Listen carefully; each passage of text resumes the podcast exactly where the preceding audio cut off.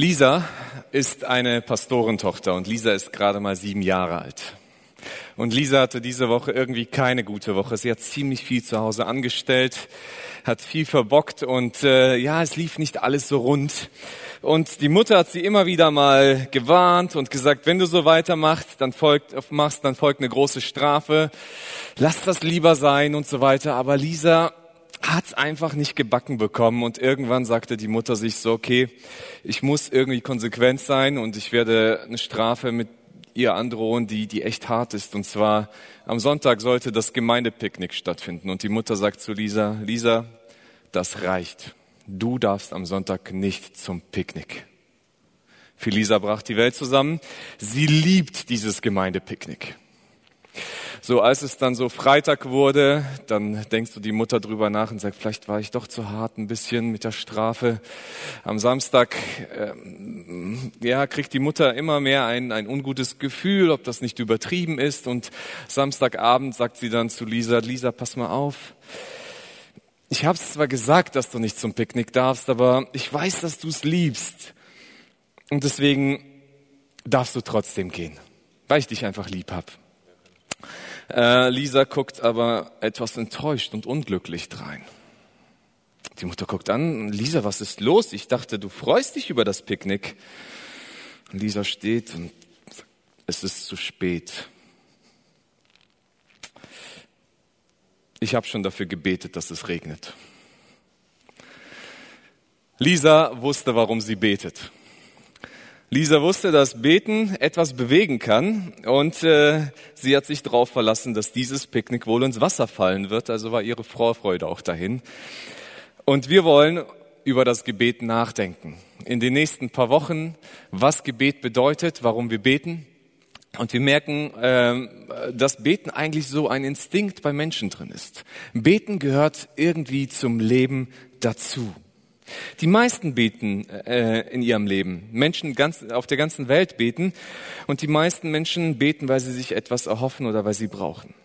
Eine Umfrage hat ergeben, dass ein Drittel der Deutschen seit der Corona-Krise mehr beten. Seitdem die Krise begonnen hat, fangen die Menschen an, wieder mehr zu beten. Und wir wollen uns heute der Frage stellen, warum überhaupt beten? Warum beten wir? Warum betest du?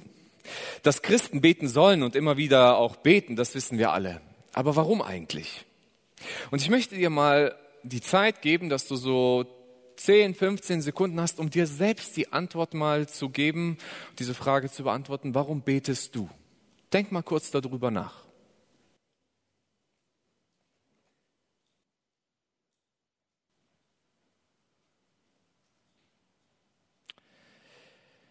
Eins weiß ich, du betest wahrscheinlich wie ich für die Dinge, die dir wichtig sind.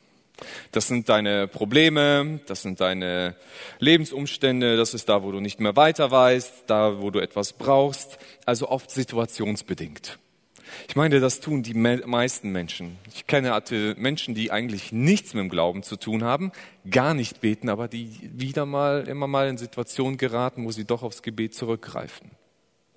Und das tun wir immer wieder in unserem Leben, dass wir immer wieder ins Gebet kommen, weil wir etwas brauchen. Aber wenn wir das mal weglassen, wenn wir mal das Bitten für unsere Umstände und für unsere Anliegen weglassen, warum beten wir dann? Warum betest du dann? Warum solltest du überhaupt beten, wenn es nichts mehr zum Bitten gibt? Und ich will dich ermutigen, mal drüber nachzudenken. Warum ist es Gott wichtig, dass wir beten? Wieso hat Gott so ein Interesse daran, dass wir beten? Das Thema Gebet taucht überall in der Bibel auf. Es ist eins der zentralsten Themen, das wir finden. Aber warum ist es Gott so wichtig? Weiß Gott nicht sowieso schon alles? Will er, dass ich mich ständig wiederhole und es ihm ständig wieder neu sage, was er sowieso schon weiß? Ich glaube, das Problem liegt darin, dass wir manchmal nicht ganz verstehen, warum Gott möchte, dass wir beten. Gebet ist nicht nur ein Informationsaustausch. indem ich Gott mitteile, wie es mir gerade geht und was ich gerade mache, indem ich Gott einfach mal meine Probleme mitteile, die er sowieso schon kennt, sondern Gebet ist bei weitem mehr. Ich fand es interessant, wenn man mal so die Paulusbriefe durchliest, dann schreibt Paulus immer wieder Gebete auf. Gebete, die er für die Gemeinden betet, für die Menschen, die seine Freunde sind, für die Menschen, die ihm am Herzen liegen, für die Menschen, die er persönlich kennt. Und er sagt, das ist mir für euch wichtig. Und eins fällt auf, wenn Paulus dann für die Gemeinde betet, für die Menschen dort betet, dann betet er meistens oder eigentlich fast nie für ihre Lebensumstände. Er betet nicht, dass sie genug zu essen haben.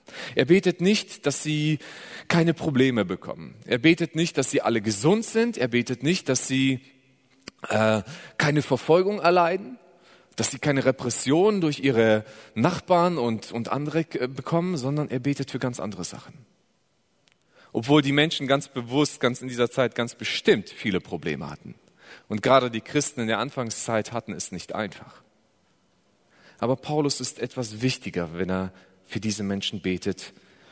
Und es ist auch übrigens nicht falsch, für diese Dinge zu beten, das will ich nicht sagen. Aber Paulus ist eben etwas wichtiger. Es ist ihm nicht gleichgültig, wie es, ihm geht, wie es den Menschen geht, aber er weiß, dass etwas viel Wichtigeres als erstes stehen sollte. Ich möchte mit euch einen kurzen Text betrachten, ein Gebet von Paulus aus dem Epheserbrief, Kapitel 1, Verse 17 bis 19. Und da heißt es, ich bete darum, dass Gott, der, äh, dass Gott, der Gott unseres Herrn Jesus Christus, der Vater, dem alle Macht und Herrlichkeit gehört, euch den Geist der Weisheit und der Offenbarung gibt, damit ihr ihn besser kennenlernt. Er öffne euch die Augen des Herzens, damit ihr erkennt, was für eine Hoffnung Gott euch gegeben hat, als er euch berief, was für ein reiches und wunderbares Erbe er für die bereitet, die zu seinem heiligen Volk gehören. Und mit was für einer überwältigend großen Kraft er, uns, äh, er unter uns, den Glaubenden, am Werk ist. Paulus betet und sagt, ich habe ein großes Herzensanliegen, und zwar, dass ihr Gott immer besser kennenlernt.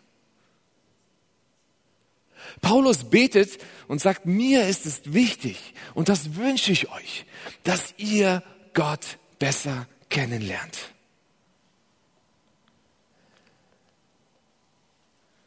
Es ist Paulus sein Herzensanliegen, dass die Menschen nicht einfach nur gute Umstände haben, sondern dass sich etwas in ihrem Herzen, in ihrem Inneren tut. Dass etwas, was in ihnen drinnen ist, sich verändert.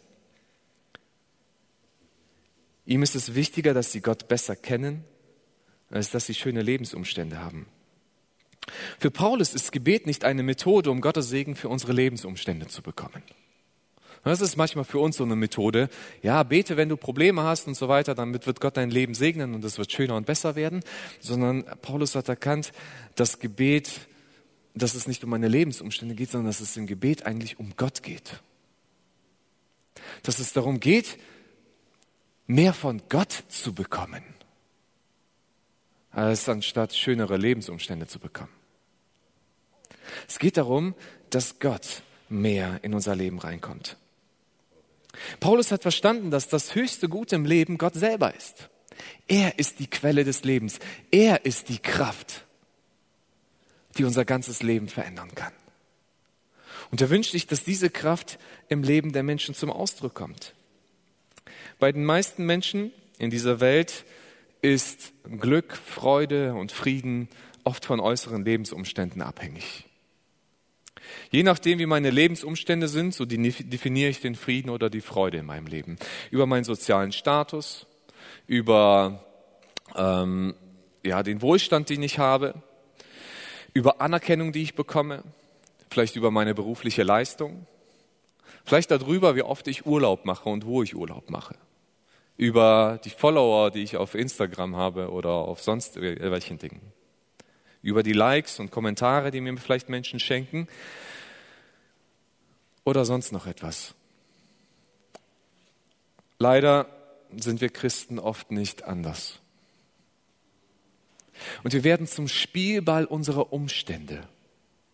Wie meine Umstände sind, so wird der Frieden oder die Freude in mir definiert.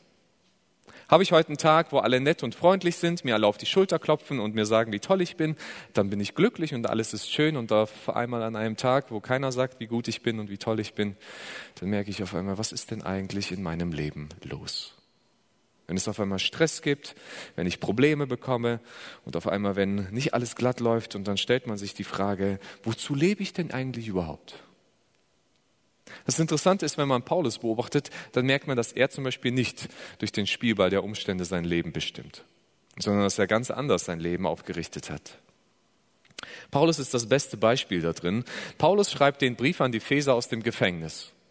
Aber in keinem Satz erwähnt er, liebe Christen in Ephesus, meine lieben Freunde, betet doch für mich, dass ich freikomme. Betet doch dafür, dass ich gesund bleibe und dass es mir gut geht. Das, was wir merken, dass er am Ende betet, sagt, betet mit mir, dass wir Menschen für Jesus Christus erreichen und Gott mir die richtigen Worte schenkt. Aber Paulus hat seine Freude in Gott. Paulus schreibt einen anderen Brief, und zwar den Brief an die Philippa. Er schreibt den Brief an die Philippa auch aus dem Gefängnis. Und er schreibt zu den Philippern und sagt, hey, liebe Philippa, freut euch im Herrn. Es gibt nichts Besseres, als wenn ihr eure Freude in Gott entdecken könnt. Paulus, seine Umstände sind nicht gut. Aber das, was sein Leben wertvoll macht und was ihn bereichert, ist, er ist nah bei Gott dran. Er kennt diesen Gott persönlich. Deswegen ist ihm das Herz wichtig. Deswegen ist ihm der innere Mensch wichtig. Deswegen ist es ihm wichtig, dass die Menschen Gott kennenlernen. Dabei spielt das Gebet eine zentrale Rolle. Es ist nicht der einzige Weg, Gott kennenzulernen, mit Gott zusammen sein. Dazu gehört die Bibel, dazu gehört Gemeinschaft und das, das Dienen mit Gaben und den Geboten auch mit alles dazu. Das stimmt, aber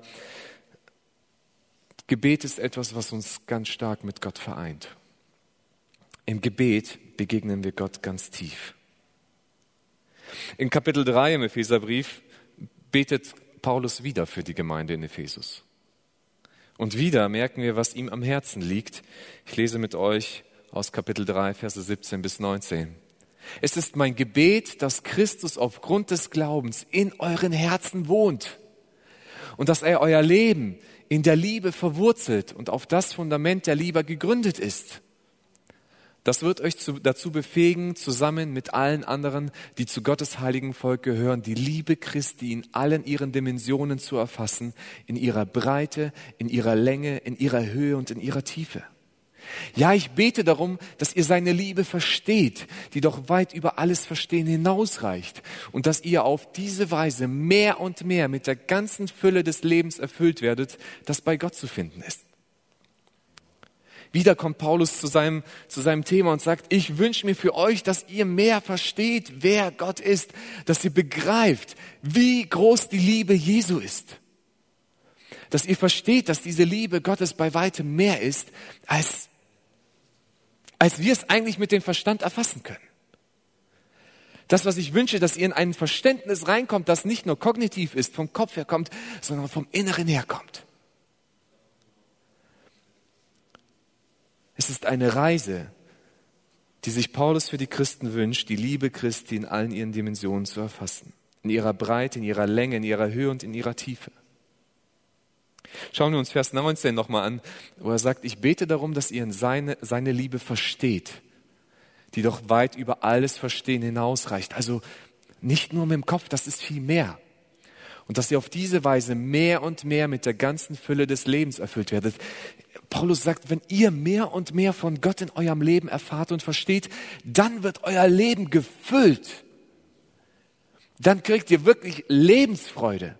Dann ist da mehr drin. Und zwar das Leben, das bei Gott zu finden ist. Das ist nicht der Spielball unserer Umstände, sondern es ist etwas, was tief in mir drin ist. Die, ein erfülltes Leben ist bei Gott zu finden. Und dieses erfüllte Leben, das entdecken wir im Gebet. Diese Gottesbeziehung, diese Beziehung mit Gott, dafür müssen wir beten, dafür müssen wir ins Gebet gehen und Gott suchen. Paulus hat das verstanden und das wünscht er jedem Gläubigen. Die Beziehung zu Jesus wächst, indem wir ihn immer mehr kennenlernen, indem wir Gott immer mehr kennenlernen. Gott will nicht nur unseren Gehorsam, sondern er will unsere Liebe. Und Liebe fängt immer an, mit den anderen zu kennen. Es ist schwer, jemanden zu lieben, den man nicht kennt. Es ist einfach, etwas über einen Menschen zu wissen. Wissen kann man sich aneignen. Wissen kann man viel lernen, aber jemanden zu kennen, das bedeutet, ihn zu verstehen. Gott in seiner Größe lädt dich ein. Er fordert dich auf. Er wünscht sich das von dir, dass du ihn kennenlernst. Jetzt stellt euch mal die Situation vor, da ist ein König und er hat ein ganzes Land zu regieren. Dieser König ist mächtig, er ist groß, er ist herrlich. Und dieser König schickt einem seinen Untertanen eine Einladung zu einer Audienz. Und er sagt, ich lade dich ein, zu mir zu kommen und Gemeinschaft mit mir zu haben. Dann hat diese Einladung zwei Aspekte. Das eine ist Ehre. Hey, wer kriegt schon eine Audienz beim König? Einfach mal so. Einfach mal eingeladen zu werden von dem König, der dieses Land regiert. Was würdest du machen, wenn Angela Merkel dir eine Audienz anbietet? Einfach mal zu einem Bankett, Bankett vorbeizukommen.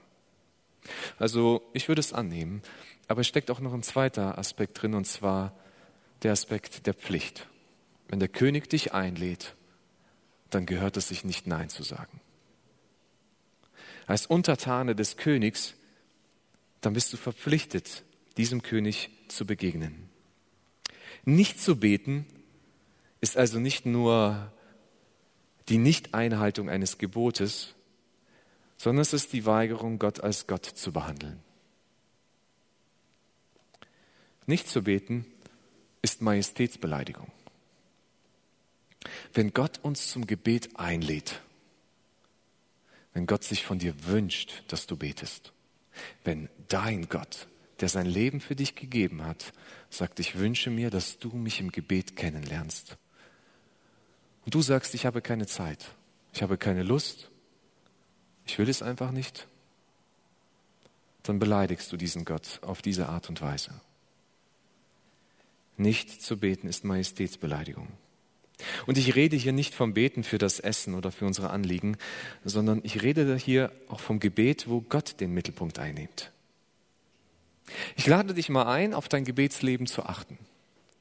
Schau mal, wie viel sich in deinem Gebet um dich dreht und wo du der Mittelpunkt ist und die Menschen, die du vielleicht magst und die du liebst, die alle etwas mit dir zu tun haben, denn wir sind ganz ehrlich, wenn es den Menschen gut geht, die ich mag, dann geht es mir auch immer besser sondern schau mal, wie viel betest du denn eigentlich, wo Gott die Mitte ist. Wie viel deines Gebets ist davon betroffen, wo Gott der Mittelpunkt deines Gebets ist. Fang mal an zu beten, wo es sich nicht um dich dreht, sondern wo Gott die Mitte dieser Unterhaltung wird. Und wenn es dir geht so wie mir, dann wirst du feststellen, dass da auf einmal eine große Leere entsteht. Du wirst feststellen, auf einmal, mir fehlen die Worte. Ich weiß gar nicht so recht, was ich sagen soll. Timothy Keller in seinem Buch über das Gebet, was ein sehr gutes Buch ist und ich nur empfehlen kann, hat folgende Worte geschrieben.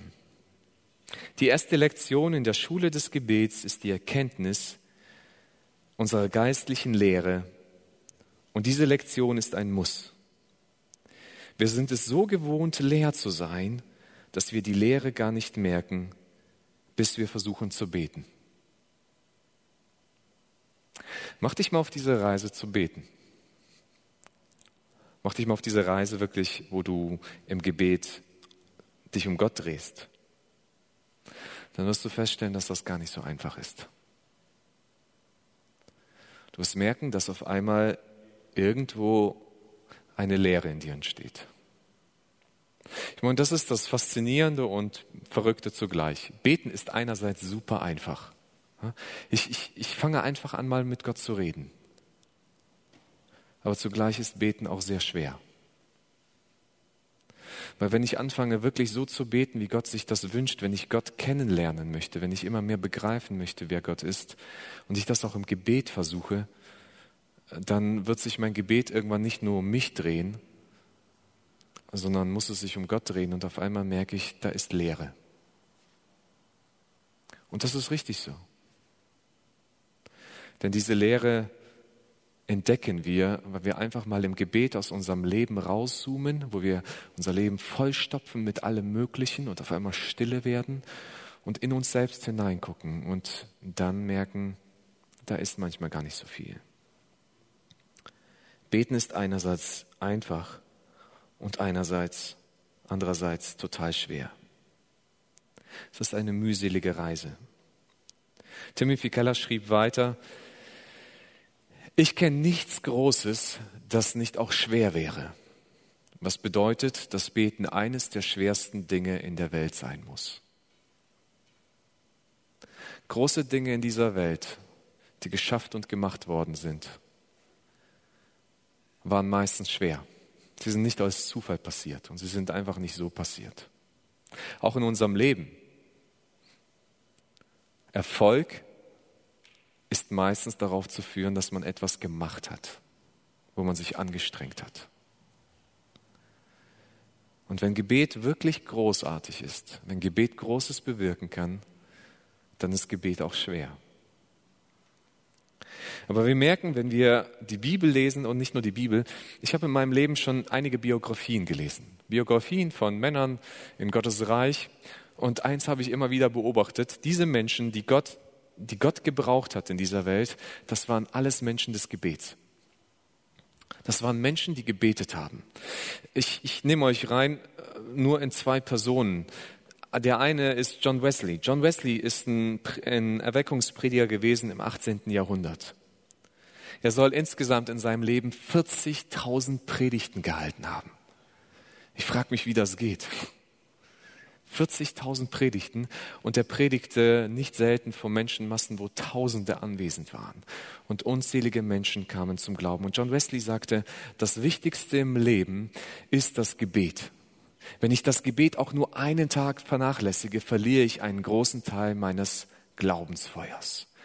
John Wesley hat erkannt, ich muss in Gott gewurzelt sein. Ich muss Gott kennen. Jeden Tag damit ich dieses Leben, damit ich dieses Feuer, diese Kraft in meinem Leben selber drin habe. Und er sagt, wenn ich das vernachlässige, wenn ich das aufgebe, dann fehlt auf einmal etwas. Von Martin Luther heißt es, dass Martin Luther jeden Tag zwei Stunden lang betete. Und Martin Luther sagte mal, man kann kein Christ sein, ohne zu beten, so wenig wie man lebendig sein kann, ohne zu atmen. Er sagt, du kannst Du kannst nicht mit Gott in einer Beziehung leben, wenn du nicht betest.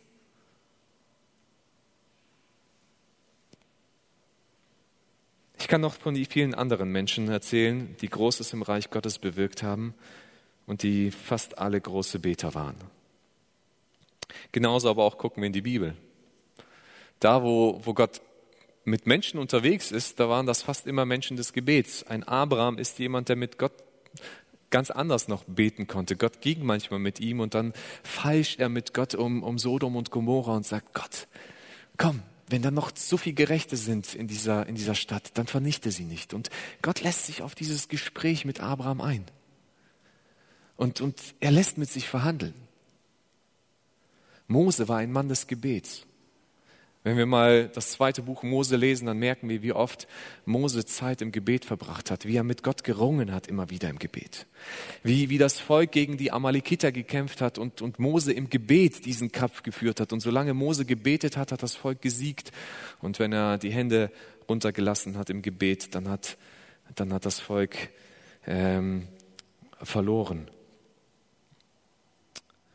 Gucken wir uns Hannah an die zur Stiftshütte kommt und betet, weil sie keine Kinder bekommen kann. Und Gott erhört ihr Gebet, weil sie so, so eindringlich auf Gott zuredet.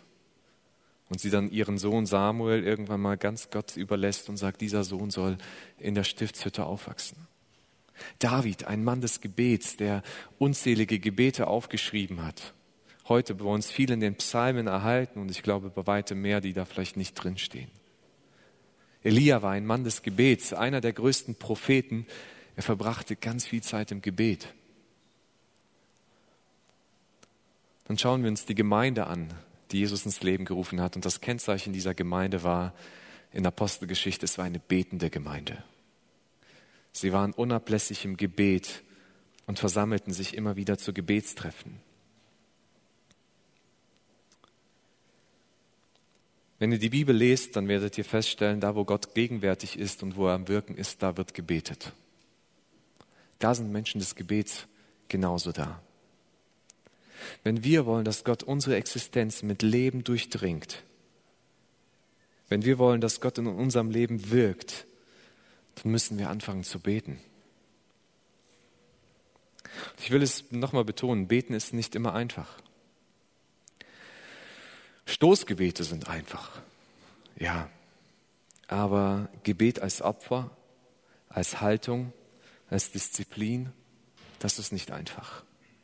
Ich mag den Buchtitel von J.I. Parker und Carolyn Newstrom, die ein Buch geschrieben haben mit dem Titel Beten ist eine Reise, die uns durch die Pflicht zur Freude führt. Wenn du dir sagst, ja, beten ist so anstrengend und ich, ich habe da erstmal keine Freude da drin, ja, das stimmt. Da kann, das kann der Anfang deiner Reise sein. Aber wenn wir ein echtes Gebetsleben aufbauen, wo es nicht nur um unsere Bitten und Anliegen geht, sondern wo Gott die Mitte wird, dann werden wir merken, wie diese Gebetsreise uns zur Freude hineinleitet.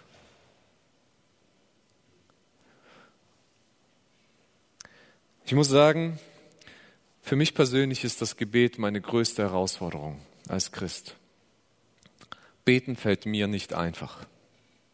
Manche glauben ja, Pastoren verbringen so Stunden am Tag auf den Knien. Ich muss euch sagen, ich hatte Zeiten, wo ich kaum gebetet habe. Weil ich manchmal glaube, dass ich durch mein Tun und durch mein Schaffen mehr erreiche als durchs Beten. Und weil ich weiß, dass Beten eine meiner größten Herausforderungen ist, habe ich, ich weiß nicht, ich habe heute mal noch drüber nachgedacht, wie viele Bücher ich denn zum Gebet gelesen habe. Ich bin ungefähr auf sechs bis sieben Bücher gekommen, an die ich mich schnell erinnern konnte, die ich zum Thema Gebet gelesen habe. Aber ich kann euch sagen, beten lernt man nicht beim Bücherlesen. Man lernt etwas übers Gebet, aber nicht so. Ich hatte tolle Zeiten des Gebets in meinem Leben und wo ich Gott ganz nah war. Aber ich hatte Zeiten, wo ich das Beten aufgegeben habe, weil ich einfach in einen Trott reingerutscht bin, weil ich mehr der Macher wurde, weil ich mehr zu tun hatte und ich merkte, wie es innen leer in mir wurde. Und gerade die letzten Wochen, wo ich mich auch auf die Predigt vorbereitet habe und wo ich mehr wieder über mein geistliches Leben nachgedacht habe, habe ich festgestellt, da entsteht wieder diese Leere, in die ich hineinrutsche, weil ich mich von Gott distanziere. Ich habe in den letzten Wochen wieder angefangen, mehr zu beten und mehr Gott zu suchen. Und es ist nicht einfach. Es kostet mich etwas.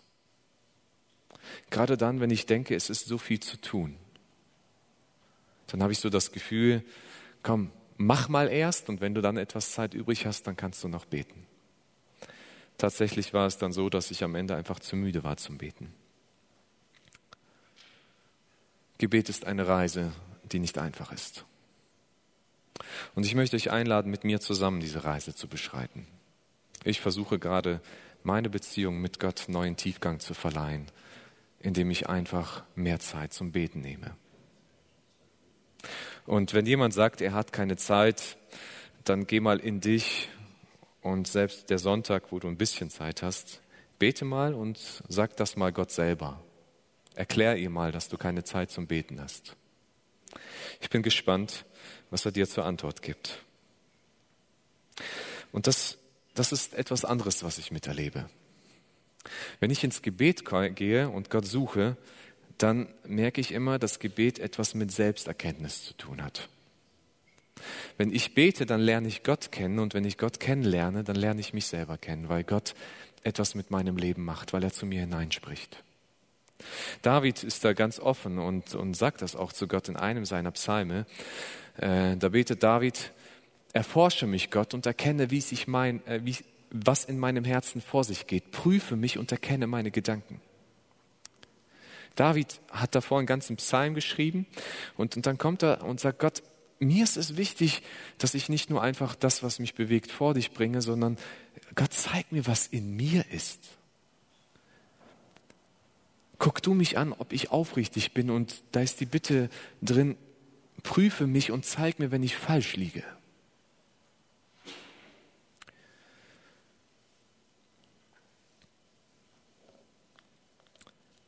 Ich habe schon sehr viel über mich selber gelernt im Gebet.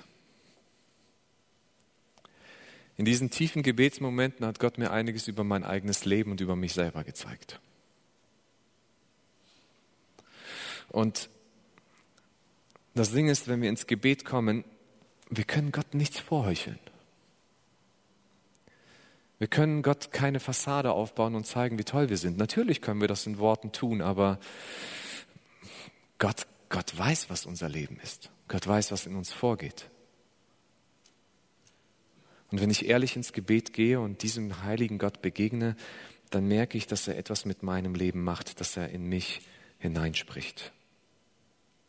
Und das ist manchmal schmerzvoll. Wenn Gott mir meine Fehler aufzeigt, wenn Gott mir mein Versagen zeigt, wenn ich glaube, schon eine Sache endlich begraben zu haben und Gott sie wieder hervorholt und sagt, Viktor, bring das in Ordnung. Das ist nicht okay. Und ich auf einmal hingehen muss und mich dann entschuldigen muss. Aber das Gebet verändert mich. Gebet macht mich zu einem besseren Menschen. Warum? Weil ich mehr von Gott habe. Und desto mehr ich von Gott habe, desto mehr wird mein Leben reicher. Und das ist das, was Gebet besonders macht.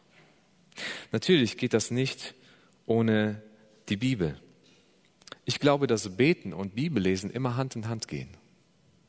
Die Bibel ist ein Gebetbuch wenn ich die Bibel lese, dann, dann lerne ich Gott kennen. Und das ist eine Beobachtung, die ich immer wieder feststelle. Aber das ist das Verrückte. Es ist mir schon immer wieder in meinem Leben passiert, dass ich da reingerutscht bin. Ich kann die Bibel lesen und ich bin meistens relativ gut diszipliniert, es auch zu tun. Aber ich habe geschafft, die Bibel wirklich in manchmal mein Kapitel in fünf Minuten durchzuhauen. Das Gewissen ist befriedigt, ich kann endlich etwas machen. Und ich merke, ich nehme da nichts raus. Aber jedes Mal, wenn ich eine tiefe Gebetszeit mit Gott erlebe und ich dann Bibel lese, dann merke ich, wie die Bibel auf einmal ganz direkt in mein Leben reinspricht.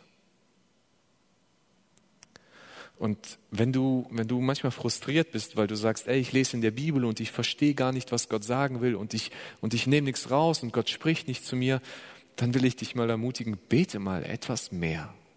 Bevor du die Bibel liest, lass dich mal auf Gott ein. Begegne diesem heiligen Gott in der Stille. du wirst merken, wie die Bibel auf einmal ganz persönlich und ganz besonders wird.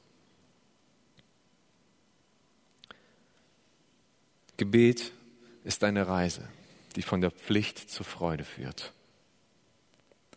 Und diese Reise sind wir eingeladen zu gehen. Natürlich ist Gebet noch mehr. Und ich habe heute nicht die Zeit, all das mit aufzugreifen. Und äh, Gebet ist auch eine Macht, die die Welt bewegen kann. Mit Gebet bauen wir das Reich Gottes. Gebet verändert Menschen um mich herum. In Gebet bringe ich Gott meinen Dank und mein Lob. Ich darf auch mit meinen Bitten vor Gott kommen. Das ist gar kein Problem. Und Gott freut sich sogar, wenn ich mit meinen Bitten komme. Was Gott, glaube ich, nicht so mag, ist, wenn ich nur mit meinen Bitten komme sondern wo Gott möchte, dass ich erstmal wegen ihm komme. Es fängt alles mit dem Kennenlernen an. Aus unserer Gottesbeziehung gestalten wir den Rest unseres Lebens. Und diese Beziehung zu Gott gründet auf dem Gebet. Ich möchte enden mit einem Zitat von Timothy Keller. Und er hat geschrieben, beten, das ist ehrfürchtige Scheu Zweisamkeit mit Gott, kämpfen und ringen. Aber es ist der Weg zur Realität. Es gibt nichts, was wichtiger, schwerer, reicher oder lebenverändernder wäre. Es gibt nichts, was so groß ist wie das Gebet. Tatsache ist, dass das Gebet bei mir und ich vermute mal bei den meisten Christen ihre größte Herausforderung ist. Lasst uns Menschen des Gebets sein. Vater, ich danke dir, dass du uns liebst. Ich danke dir, dass du uns zu dieser Audienz mit dir eingeladen hast.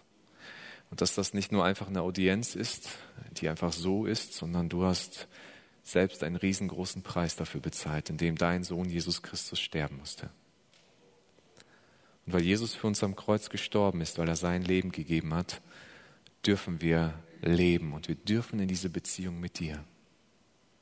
Und ich bitte dich für mich wie für jeden Einzelnen, der heute zuhört, wie jeden einzelnen Christen und Menschen unserer Gemeinde, dass wir dich in deiner Tiefe, in deiner Weite, in deiner Höhe, in deinem ganzen Ausmaß deiner Liebe kennenlernen. Dass wir nicht einfach nur Gewohnheitschristen sind, sondern dass wir in einer tiefen, innigen Beziehung mit dir leben dürfen, wo du zum Ausdruck kommst, wo deine Herrlichkeit in unserem Leben Raum gewinnt und wo wir zum Leben durchdringen, ein Leben aus deiner Kraft. Lass uns Menschen des Gebets sein. Segne uns auf dieser Reise und führe uns, damit du in deiner Größe in unserem Leben sichtbar wirst. Amen.